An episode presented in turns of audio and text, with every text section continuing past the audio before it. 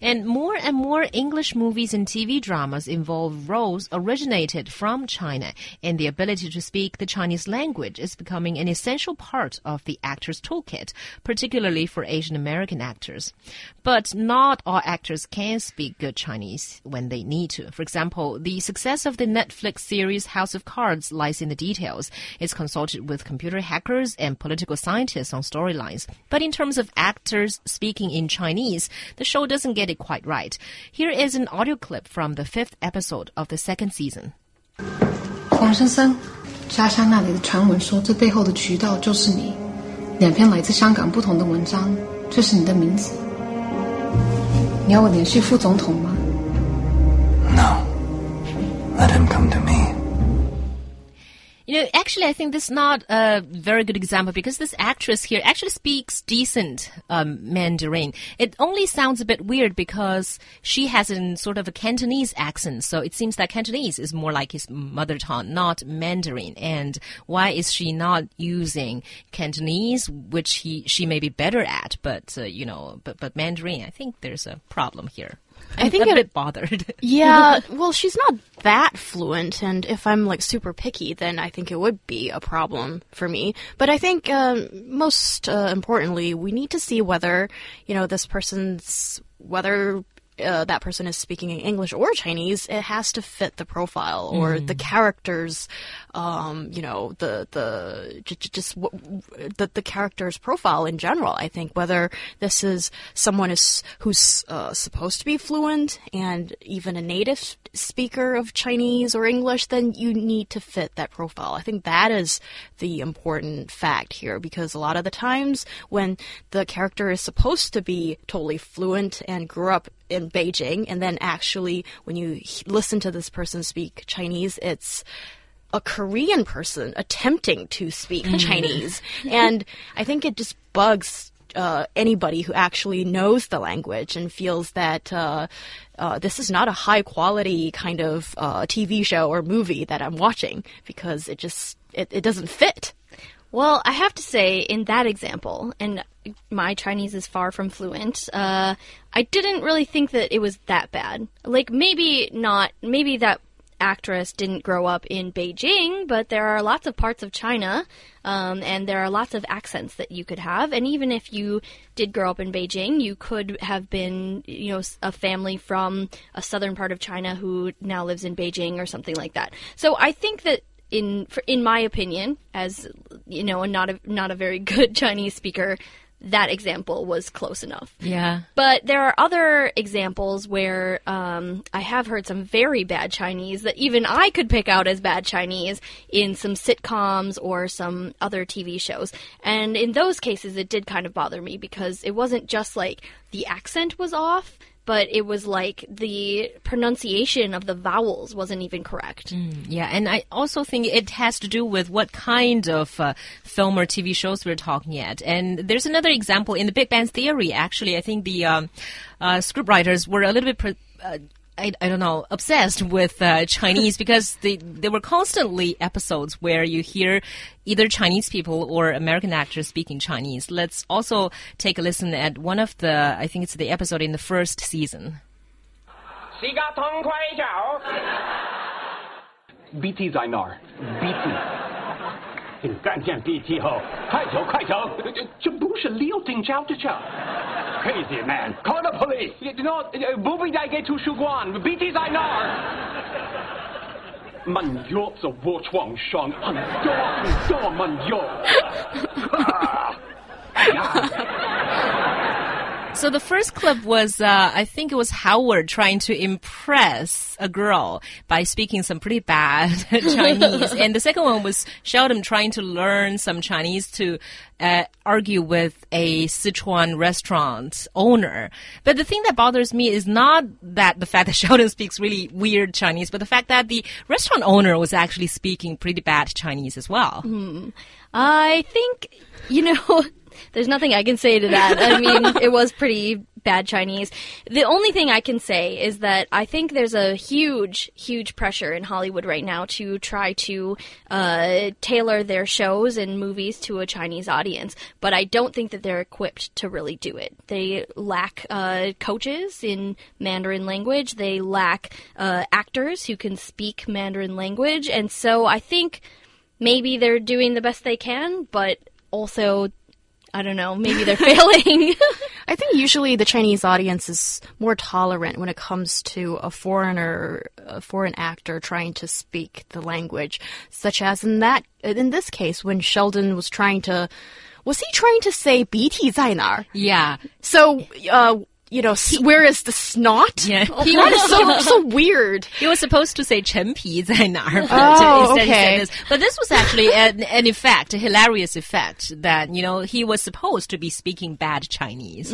But I guess in a sense you're right, He Yang, that, you know, when a Chinese person or a Chinese looking person speak bad Chinese, that's weirder, I think. Yeah, because when you uh, employ a Chinese looking person to play the role, then I guess people automatically assume that uh, also if that character is supposed to speak good Chinese, then people assume that we will be listening to standard Mandarin or at least audible lang- uh, Chinese language that comes out of this person's mouth. So I think it has to, you know, it, it has to fit the profile. Otherwise, it just really bothers you.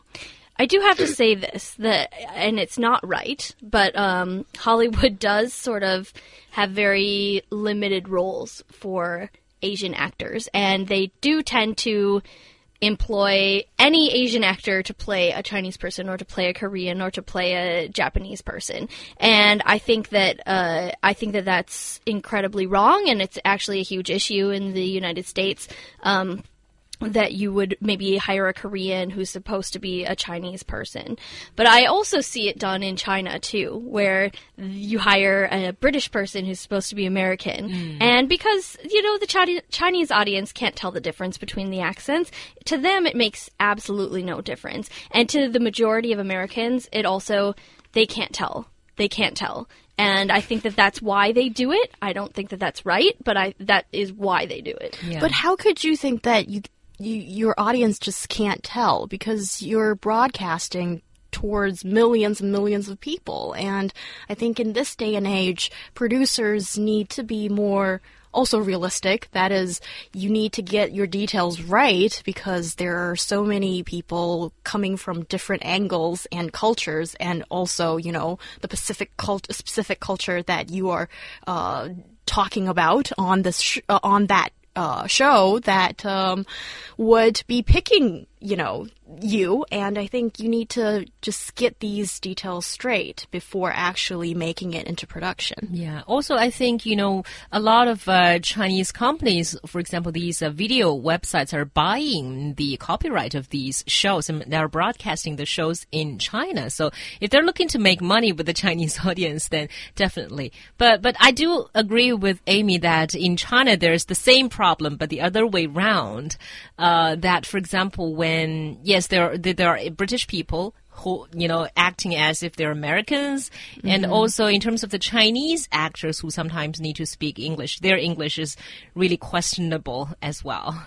Yeah, and also I think in many works, especially those featuring the Sino-Japanese war theme, often the actors have like long monologues of speaking in Japanese. And even for me, someone who doesn't know a word of Japanese, I can tell it's not right because it just sounds like a lot of random chi- Chinese characters uh, sound making making it phonetically sound sort of like another language. And I, I think yeah, the same problem exists in China as well. But um, I think now in this day and age, when the you know internet is so developed and your the content can travel anywhere basically so it's important for producers to get these things right Yeah. Also, yeah, also, ex- excuse me. I just want to raise another example of the film 中国合伙人. I know that Amy, you dubbed a lovely part in it, but you know, it feels that uh, three of those uh, lead male characters none of them speaks quite good English, and they were supposed to be speaking good English because they were the co-founders of an English teaching institute. Especially the role played by Deng Chao, he's supposed to be one of the best uh, speakers of English. He's supposed to have been overseas for years, and, and yet I think he spoke that like the worst English in that film. Yeah, definitely. And again, I would say that uh, it's all about the audience, right? That film was mostly aimed at a Chinese audience, Yeah. and most of the Chinese audience couldn't really tell.